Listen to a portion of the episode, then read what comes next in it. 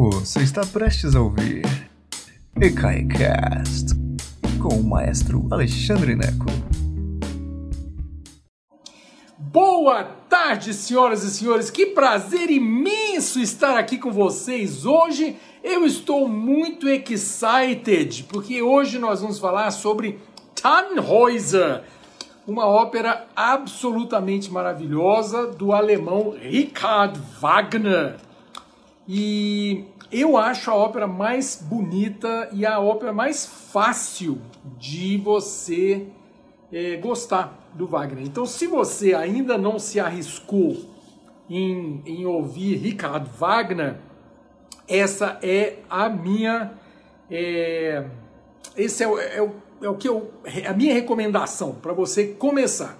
Mas antes de ouvir Tannhäuser, é importante você ouvir esta palestra, porque senão você não vai entender nada. Mesmo ouvindo a palestra, você vai achar que não entendeu nada, porque o homem louco, esse tal desse Wagner. Gente, pensa no homem doido, doido de pedra. Inclusive, não vou falar muito sobre o Wagner hoje, porque eu já fiz uma palestra sobre ele, está na lista aqui do canal do ECAI, está na lista chamada Grandes Nomes, Vai lá, a lista está em ordem alfabética, tem um monte de gente. Lá embaixo tá Wagner, tá bom?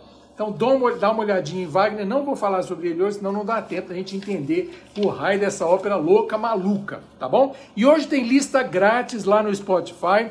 Eu fiz uma lista sobre Tannhäuser, tentei tirar algumas coisas, mas assim, é, é uma ópera tão linda que é difícil de tirar alguma coisa. Antes de começarmos a última, fazer uma propaganda, é... Ajuda nós aí, o canal é gratuito, estamos levando cultura, arte, maravilha para os rincões mais longínquos desse Brasil para doar qualquer quantia. Gente, vocês não têm ideia de como faz diferença 10 reais assim nesta maluquice que estamos vivendo. Então, dá um pulo em ecai.com.br, clica em apoio Ecai, ou se você já usa Pix, você pode doar no Pix, nosso Pix, nosso, nossa chave é o CNPJ 14 212 894 000198. Então dá um pulinho em ecai.com.br ou em 14 212 894 000198, tá bom?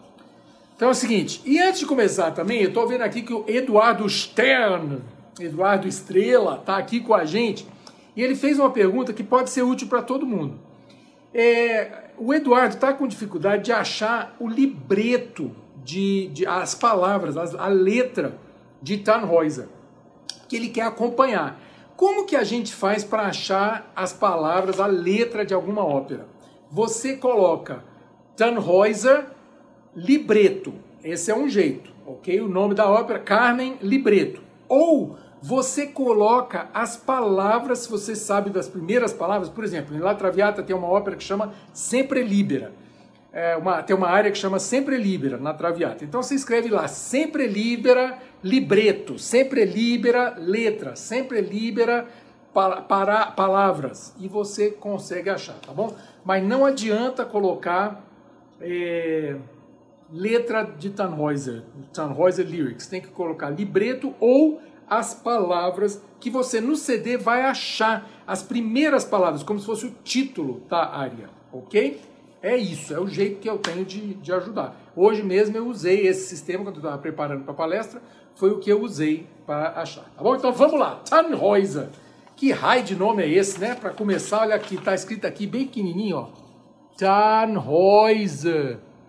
Tannhäuser. É assim que escreve. E o que, que é isso, gente? É o nome do sujeito. É o nome do sujeito. Tannhäuser, ok? Então vamos lá. É, Tannhäuser tem três versões, gente. É, a primeira de 1845, em Dresden, que estreou sem grande sucesso, produzida pelo, uh, pelo Liszt, Franz Liszt, que era sogro do Wagner. Olha que interessante. O Liszt também é outro que você pode ir lá na lista, grandes nomes, e ouvir porque é interessante. O Liszt era um grande uh, filantropo e ele ajudou Wagner a decolar. Inclusive produziu as óperas dele várias vezes. Então tem uma versão que estreou em 1845, sem grande sucesso, só para a gente localizar no tempo, 1845, Verdi escreveu La Traviata em 1853. Então é por aí, é perto do Traviata, oito anos antes da Traviata, tá bom? Depois, o Wagner ficou meio irritado que a ópera não fez sucesso lá em Dresden e começou a reescrever imediatamente. Então, assim, ele mexeu, mexeu, mexeu e lançou em Paris ah, em 1861, 16 anos depois, então. Em Paris é muito interessante porque para lançar uma ópera em Paris, isso não é só Wagner, não. Qualquer compositor, Verdi fez isso com Dom Carlo, por exemplo. Para estrear para a ópera funcionar em Paris, você tem que botar um balé. Isso parece uma maluquice para nós. No Opéra, né, na ópera, na ópera principal de Paris, o Opéra de Paris, o Palais Garnier, a grande ópera de Paris. Eis que Wagner então inclui um balé logo no primeiro ato em Paris. Deu problema, porque os parisienses estavam acostumados com o balé no segundo ato. Muita gente brigou, porque, ah, meu Deus, vou ter que jantar mais cedo para assistir o balé, porque o francês gosta de balé. O francês não curte muito ópera, não. Assim, em comparação com o balé, o francês acha balé muito mais interessante do que ópera. Então, por isso que no operar tem que colocar um balé. Mesmo que não tenha nada a ver com enredo, tem que colocar. Em Dom Carlo, eh, Verdi faz um balé de freira. Oh, meu Deus do céu, é assim que funciona. Então, em 1861, ele estreia novamente em Paris e fez um sucesso pior ainda, quer dizer, foi um grande fracasso, porque os parisienses estavam com raiva do Wagner, já não gostavam dos alemães, tinha uma duquesa, uma condessa que estava assistindo, foi convidada, uma condessa austríaca, ninguém gosta dos austríacos, então haja saco, vaiaram, então foi um fracasso. Finalmente, em 1875, 30 anos depois da primeira estreia, ele escreveu uma terceira versão para Viena, e aí houve um certo um sucesso maior. É, Wagner nunca ficou satisfeito com o resultado final de Tannhäuser.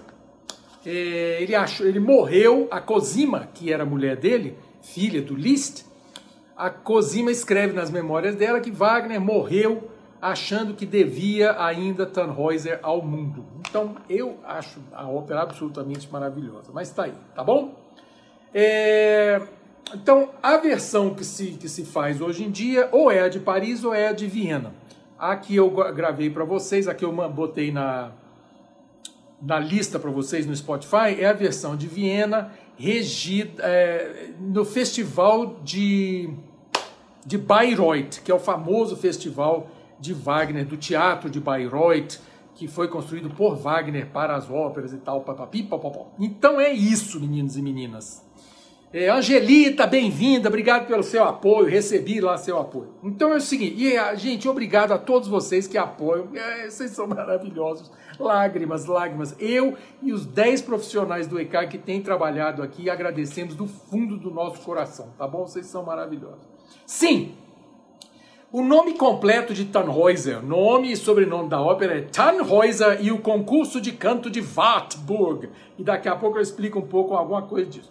O Wagner se, a, se apropriou de duas lendas diferentes. É uma coisa meio assim. O Wagner adorava a folclore e as lendas alemãs. Então é como se fosse um Vila-Lobos austríaco, é, o Vila-Lobos alemão, no sentido que ele usava.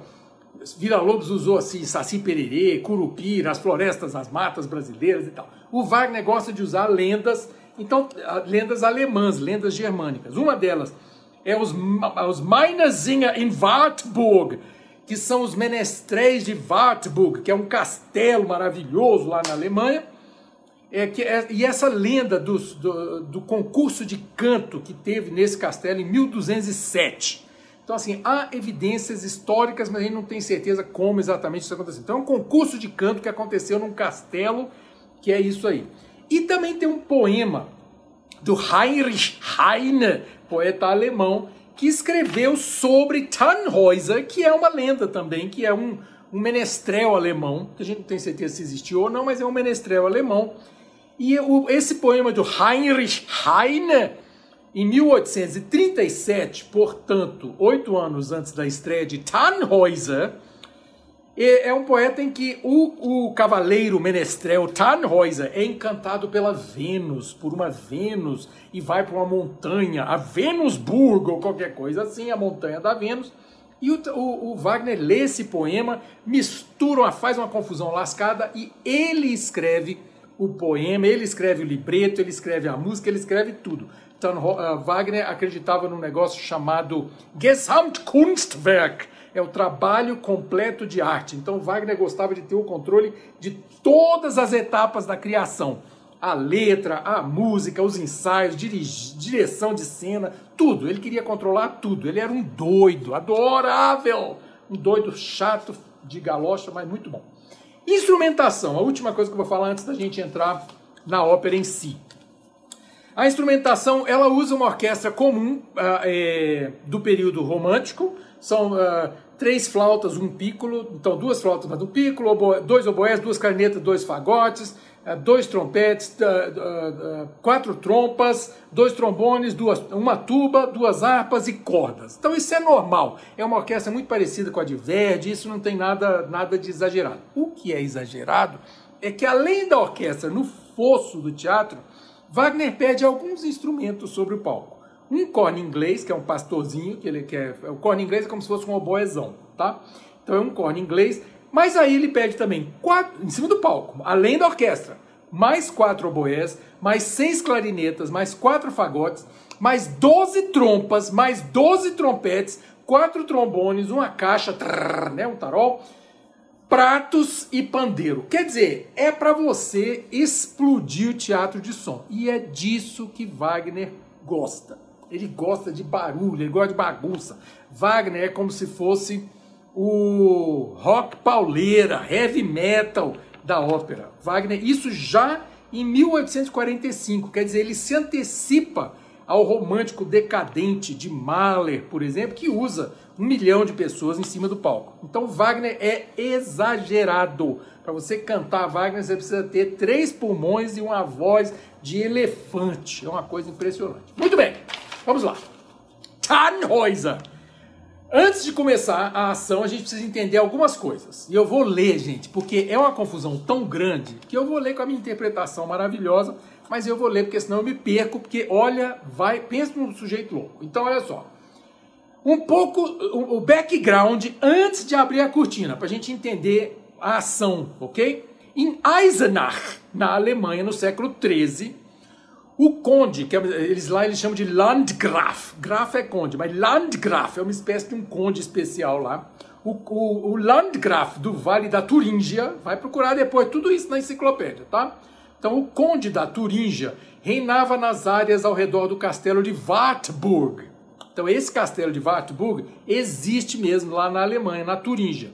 É a casa de Santa Elizabeth da Turíngia. Santa Elizabeth está na, na ópera. Ele aparece como Elizabeth. É Santa Elizabeth da Turíngia, uma santa católica. Depois você vai dar uma olhada. E esse castelo histórico, o, de, de, o castelo de Wartburg, é onde Lutero, Martinho Lutero, escreveu, traduziu o Novo Testamento para o alemão. Então, assim, é um castelo muito simbólico e muito conhecido na Alemanha, tá bom? Então tá aí. E, é, então, em Wartburg, que mais, que mais? E onde também, nesse castelo, supostamente houve esses festivais e concursos de canto, os, com os, os menestréis, os, mine, os Minnesingers. Minnesänger. No vale havia também, aí é uma coisa, é, uma lenda, aí é lenda, ok? Tinha a montanha de, de Vênus, que é a Venusberg. Berg em alemão é, é montanha. Então a Venusberg, Venusberg, onde morava numa caverna a deusa Holda.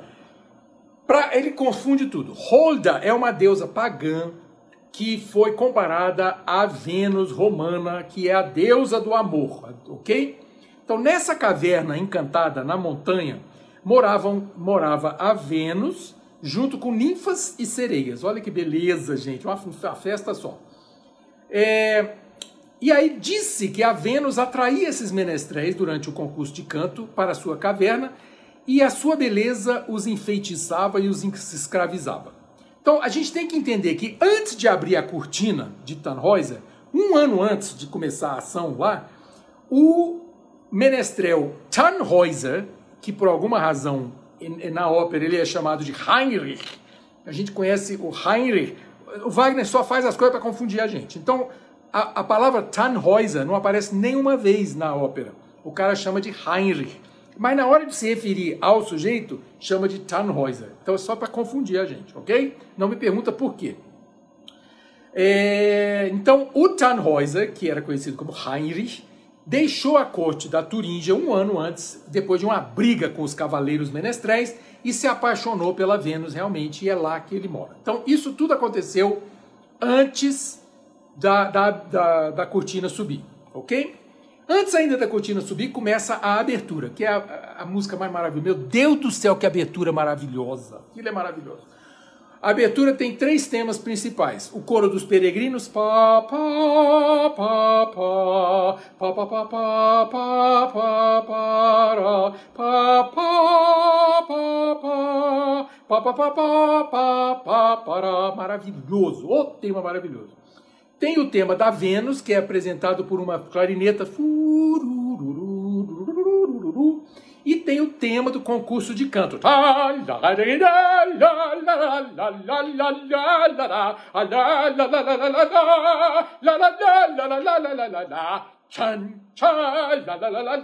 Esse é o tema do concurso de canto, ok? Que é quando o Tannhäuser vai cantar lá, lá embaixo, lá, lá na frente. Na versão original de Dresden, é, a abertura termina e todo mundo bate palma e aí começa a ópera. Na versão de Paris e de Viena, a abertura continua junto. Então, assim, que já é uma característica de Wagner, de não interromper. Então, o Wagner faz a abertura e abre o pano e a ópera continua sem ninguém bater palma. Ninguém bate palma, não tem negócio de área, de bater palma no meio, não. Wagner odiava isso, ele queria continuidade. Por isso, essa é uma das razões porque é difícil assistir Wagner para quem não conhece muito música. Então, estamos aqui para isso, ok? Vamos lá! Ato 1, cena 1. Instruções de Wagner, porque Wagner escreve tudo na partitura. Compositor nenhum escreve o que quer na partitura. Ninguém bota assim, aqui tem, uma, tem um candelabro, ali tem uma mesa. Não, Wagner escreve tudinho. Então, instruções de Wagner. O cenário representa o interior da Venusberg, que é a montanha da Vênus, né, onde está na caverna lá. À distância vê-se um lago azulado e nele se banham sereias e ninfas. À esquerda está Vênus e Tannhäuser tem a cabeça em, no colo da Vênus. Está lá, uh, fazendo cafuné, que com alemão, em alemão é com K. Cafuné. Mentira. A caverna é iluminada por luz rósea. Ninguém dá esse tipo de, de, de instrução, mas Wagner bota lá, ele quer luz rósea dentro da caverna. Um grupo de ninfas dançantes aparece e a elas se juntam casais que se amam. Uma fila de bacantes aparece numa dança selvagem, que é uma re resposta ao coro da sereia. Gente, deu uma confusão esse bacanal. Porque na época, imagina, Wagner estava fazendo assim, era aquele povo todo fazendo sexo no palco, gente. Sexo no palco do Opéra de Paris. Os franceses adoraram, não teve problema nenhum.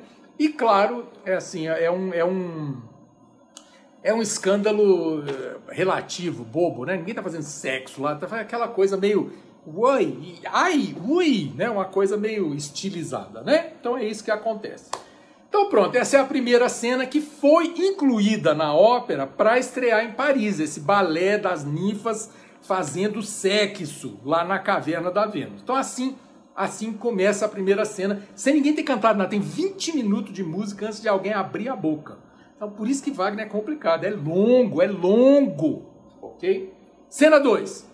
Em seguida ao balé, é, os segredos de Tannhäuser são finalmente saciados e ele pede por liberdade. Ele diz assim, ai, é que ele, né, ficou lá com a Vênus e ele fala assim, agora eu quero ir embora, Vênus, cansei desse negócio.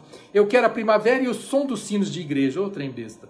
Ele pega sua harpa e canta um canto de amor apaixonado pela Vênus, onde ele implora que, ele, que ela o deixe partir. Ela se surpreende e fala assim: O que ir embora daqui, desse paraíso, dessa montanha maravilhosa, essa caverna cor-de-rosa aqui? Vai embora para quê? Mas ele insiste, ela se enfurece, fala assim: Vai embora, cachorro, sem, sem vergonha. Mas aí ele, ela não quer deixar e tal. Aí ele diz assim: Minha salvação. O Tannhäuser diz assim: Minha salvação está em Maria.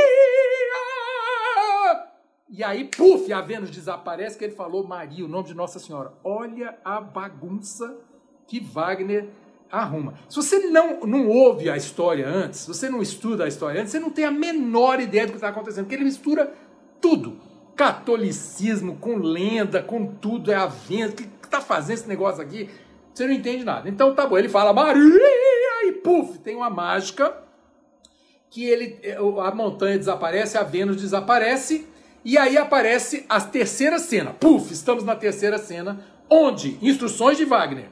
Tannhäuser se encontra agora num belo vale, onde se vê o caminho para o castelo de Wartburg. À frente, uma imagem da Virgem Maria, bem no meio do palco, onde, é, uma imagem, numa parte alta lá atrás, vê-se um pastorzinho, você ouve o corno inglês, ó o corno inglês, que é o pastorzinho, e ele canta lá, é o menininho lá que canta uma ode à deusa pagã, que é a Vênus, né?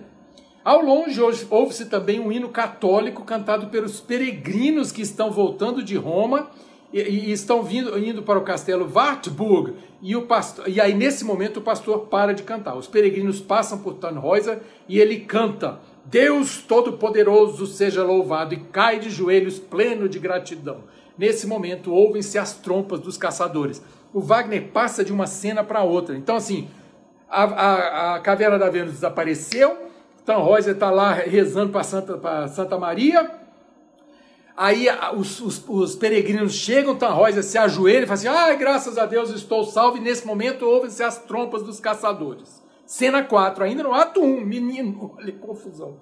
Os caçadores aparecem. Entre, e aí, da mesma maneira que essa coisa de instrumentação, da mesma maneira que os pastores são associados com o oboé, com o corno inglês, os caçadores são associados com a trompa. Então, aquelas trompas que eu falei, precisa das trompas para isso aqui.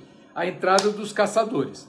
Entre eles, os menestréis Wolfram, Walter, Bitterolf e Raimar, que reconhecem Tannhäuser, que ainda está rezando, e o cumprimentam com cuidado, que eles lembram que o Tannhäuser saiu de lá porque ele brigou com elas.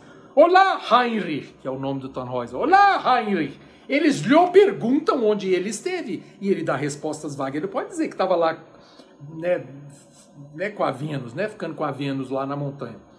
Os menestréis pedem que ele se junte a eles novamente e eles se recusam, até que Wolfram menciona Elizabeth, a princesa Elizabeth. E Tannhäuser fica visivelmente movido. Elizabeth! Ele fica encantado com a palavra Elizabeth, que é uma santa, né? Gente fica sabendo depois. E eles explicam a Tannhäuser que ela, que ele havia encantado Elizabeth com sua música, mas quando ele foi embora, a donzela se isolou e perdeu qualquer interesse por música. Eles então lhe pedem que volte, para que a estrela de Elizabeth volte a brilhar. Tannhäuser aceita o convite e eles partem com as trompas da caçada, liderando Caio Pano. Acabou o primeiro ato. Ah, Maria! Ato 2. Agora estamos no salão dos menestréis do castelo de Wartburg. Cena 1. Elizabeth entra alegre. Oh, estou feliz! Ela canta sobre a tristeza em que vivia, mas agora tem esperança que o retorno de Tannhäuser lhe alegrará. E Wolfram entra com, com Tannhäuser para a cena 2. E aí Tannhäuser cai aos pés de Elizabeth e diz assim: Elizabeth, que bom te ver. Ela está confusa e pergunta para ele: Mas Tannhäuser, onde é que você está, onde é que você tá, Tannhäuser? Ele não responde. Mesmo assim, ela o recebe efusivamente e os dois cantam um dueto de reconciliação e Tannhäuser sai com Wolfram. Cena 3. Entra o conde, que se abraça com Elizabeth e o conde canta sua alegria pela recuperação de Elizabeth e anuncia o concurso de canto que ela presidirá. E aí começa a cena 4, que é o concurso de canto, que em alemão, eu adoro essa palavra em alemão, é o Sängerkrieg, Krieg, a guerra de canto, gente. Eita, fé alemão é engraçado. Krieg é guerra. Então, Krieg, a guerra dos cantores. E a gente ouve as trompas de novo. Aí acontece o seguinte: Elizabeth e o conde assistem os convidados chegarem. Eles entram e cantam com alegria. Nos juntamos aqui nesse salão nobre e se posicionam num semicírculo para ouvir o, o concurso. O conde anuncia o tema do concurso. Atenção para o tema do concurso. Expliquem a natureza do amor. Vou falar igual a minha avó. A vovó goiana falava amor, flor. Então, expliquem a natureza do amor. O prêmio, ele diz assim, e tem mais, vocês vão explicar a natureza do amor, e o prêmio é qualquer coisa que vocês pedirem a Elizabeth. Trem doido, né? Qualquer coisa. Oito quilo de farinha, sei lá, né? Então tá. Os menestréis colocam seu, seus nomes num papelzinho, num cálice, onde Elizabeth sorteia o primeiro cantor, Wolfram. Wolfram canta uma canção sobre o amor cortês. e é aplaudido, mas Tannhäuser fica bravo com ele, fala assim: "É trem besta, canção mais falta de mais sem paixão, Wolfram". E aí tem uma consternação geral, porque o Tannhäuser gostava de brigar. E mais uma vez Elizabeth se confunde. Ah, estou confusa, Tannhäuser é muito grosso. É... Bitterhoff acusa Tannhäuser de blasfêmia e fala sobre a honra e virtude da mulher. Tannhäuser faz troça com Bitterhoff e todo mundo puxa a espada, mas antes que os dois, todo mundo brigue, o conde intervém e restaura a ordem. Mas, porém, todavia, contudo, Tannhäuser, como que num transe, se levanta e canta uma canção de amor estático, de amor a Vênus.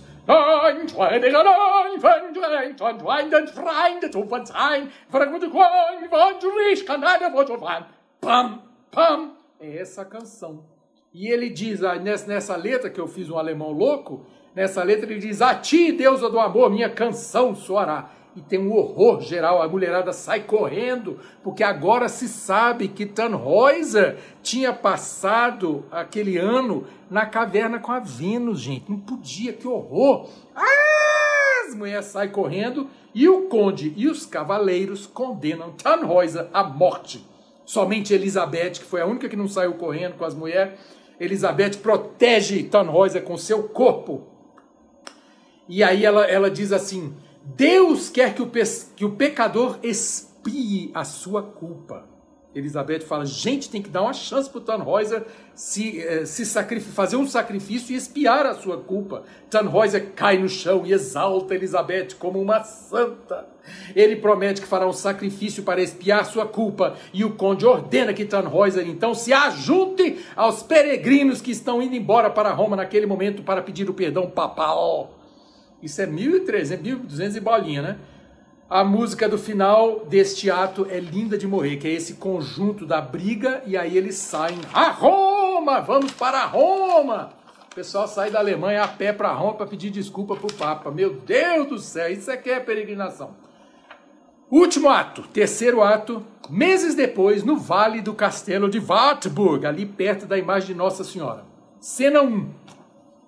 Primeiro, abertura, tem uma abertura longa de oito minutos que Wagner diz na partitura que eles, aqueles oito minutos de música descrevem a, a peregrinação de Tannhäuser, ok? Então é isso, ele está indo para Roma e essas, esses oito minutos de música são para descrever isso. Eles, na, quando a cena começa, Elizabeth está ajoelhada rezando para a Virgem Maria, quando Wolfram entra e, e a vê. Wolfram se lamenta junto a Elisabetta sobre a segunda ausência de Tannhäuser e da possibilidade do Papa não tê-lo perdoado, porque já pensou, estava com a Virgem, quem sabe o Papa não, não perdoou gente, né? E agora? Nesse momento, ouvem-se os peregrinos chegando à distância. Esse é o coro dos peregrinos. É lindo de morrer. Você vai ouvir começar a capela sem acompanhação, sem acompanhamento, e aí a orquestra entra depois, que é sempre um desafio, porque o coro não pode desafinar, porque a orquestra entra no tom certo, se desafinar é um horror, uma catástrofe.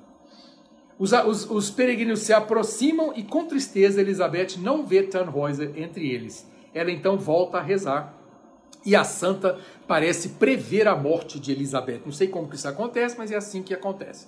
Wolfram pede para acompanhar até o castelo, mas ela diz que não, não precisa, ela precisa ir sozinha. Cena 2. Wolfram, então, é deixado para trás, a Elisabetta vai para o castelo e Wolfram fica lá, perto da imagem de Nossa Senhora, e ele canta um hino para a estrela da noite. O du mein holder Abendstern. Ah, minha, minha sagrada estrela da noite. É maravilhoso. É, a, é uma das músicas mais lindas. Oh, du mein holder Abendstern. La, ri, la, la, la, la, É lindo. É o que mais próximo Wagner escreve de uma área por barítono. É belíssimo. E a última cena que se, se segue a essa é noite. Estamos agora de noite e Tannhäuser aparece exausto e esfarrapado logo depois que Wolfram cantou a canção O du mein holder Abendstern.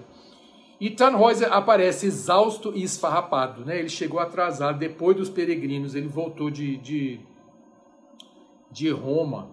Mas Wolfram o reconhece e, e o desafia, fala assim, mas Tannhäuser está banido, você não pode vir aqui. E para, para piorar, o Tannhäuser explica para ele que ele está novamente procurando a Vênus. Wolfram tenta impedi-lo, ao mesmo tempo expressando pena e pede que Tannhäuser conte como foi a peregrinação. Tannhäuser diz que quando ele chegou em Roma, gente, olha que confusão, ele viu lá milhares de peregrinos sendo absolvidos. Mas quando ele se aproximou do Papa, naquela época você podia chegar perto do Papa. Ele chegou perto do Papa e contou a sua história. O Papa disse que ele seria maldito para sempre. Esse negócio de ficar na montanha da Vênus, gente, não dá certo, não, viu? Nem o Papa é, é, é, perdoa. Então Tannhäuser voltou para o Vale do Castelo, que seria mal, é, voltou para o Vale do Castelo de Wartburg para procurar a sua antiga fonte de prazer, a Vênus. Bom, já que eu sou maldito mesmo, né, vou voltar para a mulher, né? Terminando de contar a história, ele canta repetidamente para Vênus que o tome de volta. Vênus, Vênus, me toma de volta! E ela aparece magicamente e diz: Sumir, sumir, a mim, a mim, vem meu filho. Em desespero, Wolfram se lembra da única palavra que desencantava Tannhäuser. E aí a Vênus está lá chamando: Vem, filho, vem. O Tannhäuser está indo. E aí o Wolfram diz: Elizabeth. E aí Tannhäuser se encanta com a palavra Elizabeth. O mundo para. Tannhäuser, como que congelado no tempo, repete o nome da princesa e quando ele o diz, se avistam tochas. É um hino funeral que é ouvido. Wolfram compreende que só pode ser o corpo de Elizabeth sendo enterrado e que em sua morte existe a redenção de Tannhäuser. Wolfram então diz: Heinrich, du bist erlöst. É, Tannhäuser, você está salvo. A Vênus chora. Oh, está perdido para mim, porque a menção do nome de Elizabeth, dessa coisa toda, a Vênus vai embora, a capeta, né? É, e ela desaparece. Chega a aurora e com a aurora, a aurora né, a, a, o dia nascendo, e com ela, com a aurora, chega o corpo de Elizabeth numa procissão. Tadinha da princesa, morreu. Tannhäuser se debruça sobre o corpo de Elizabeth e chora: Santa Elizabeth, rogai por mim, e morre. Tannhäuser morre nesse momento também. Que é assim, as coisas não são justificativas, não. Tannhäuser morre de cansaço, ou seja lá do que foi. Puf, cai duro. Enquanto a luz do dia começa a iluminar a cena, porque está amanhecendo direito agora, os jovens peregrinos proclamam um milagre no coro maravilhoso final. A graça sagrada de Deus é dada ao penitente e ele agora entra na alegria do paraíso. Aleluia! Que trem doido! O que é interessante de entender em Wagner é isso. Ele mistura, ele faz uma salada religiosa, sincrética, total. Ele mistura a, a, liturgia, não liturgia, mas ele mistura a Igreja Católica Romana com lendas é, é, germânicas. E para quem é alemão, faz algum sentido. Para quem não é, não faz sentido nenhum. Por isso que você tem que ler um pouquinho antes. É, para poder entender que raio de coisa que está acontecendo. Tipo assim, meu Deus, do nada tem um concurso de canto. O que, que Nossa Senhora está fazendo aqui? A Vênus vai embora dentro de uma montanha. E isso tudo é da criatividade de Wagner. Ele misturou essas, essas lendas. Ele achou que isso ia dar uma boa história. A, a terceira versão da ópera foi mais, teve um pouco mais de sucesso, né, em Viena. Mas a primeira em Dresden não foi tanto sucesso e em Paris foi um fracasso completo e absoluto. Os parisienses acharam essa coisa uma maluquice completa, ok? Então, é, agora, musicalmente, eu acho Tannhäuser a ópera mais fácil do Wagner. Tem muita coisa acontecendo musicalmente. Tristão e Isolda, por exemplo, é muito mais, é, muito mais estática. Não acontecem coisas. Tem lá 40 minutos debaixo de uma árvore. Você fala assim: Jesus Cristo me salva, porque eu não estou aguentando. Então, assim. Mas Tannhäuser não, as coisas acontecem. E principalmente se você sabe o que vai acontecer, é fácil de é, acompanhar. Então, olha só, você vai ouvir a lista, se você quiser, né? Tem duas horas e 20 minutos, mais ou menos, a lista que eu deixei lá. Isso eu tirei uma hora de música, mais ou menos. É... E se você quiser assistir a ópera, tem várias versões no YouTube, mas sabendo já dessa história toda, tá bom? É isso, meninos e meninas. Para gostar de ópera, uma série divertida aqui no canal do ECAI. Nós temos uma, umas 30 óperas já lá. Dá uma olhada. E é isso. Foi um prazer imenso tê-los todos aqui. Eu hoje fiquei excited porque eu adoro Tannhäuser.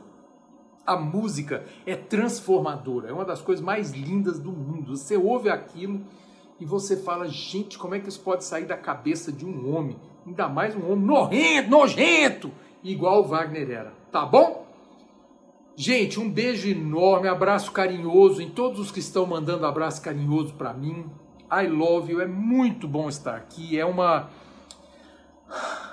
é, é uma experiência de resistência, né? Para mim e para vocês. A gente manter essa corrente de pensamento positivo viva para que a gente sobreviva, não só sobreviver fisicamente, mas que o nosso coração, que a nossa alma, que a arte e a beleza sobreviva, tá bom? Porque isso é que é fundamental, como dizia uh, Churchill, Winston Churchill, quando na Segunda Guerra Mundial, ele dizia assim: gente, é, a arte tem que ser mantida, a arte tem que ser protegida, senão, por que diabos estamos lutando?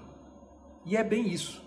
Se a gente só sobreviver, o corpo não adianta, a gente tem que fazer a arte sobreviver, tá bom? Então, se você puder apoiar o ECAI, maravilha. Se não puder apoiar o ECAI financeiramente, faça orações por nós ou apoie qualquer outro grupo artístico, tá bom? Esse é um momento de união, é o momento da gente estar tá vivo, tá bom? Um beijo enorme para vocês, muito obrigado pelo apoio total de vocês e paz e amor para todos nós, tá bom? Beijão, gente. Boa noite. Obrigado por nos escutar. Agora, seja sempre o primeiro a saber da programação. Assine nossa newsletter em ecai.com.br.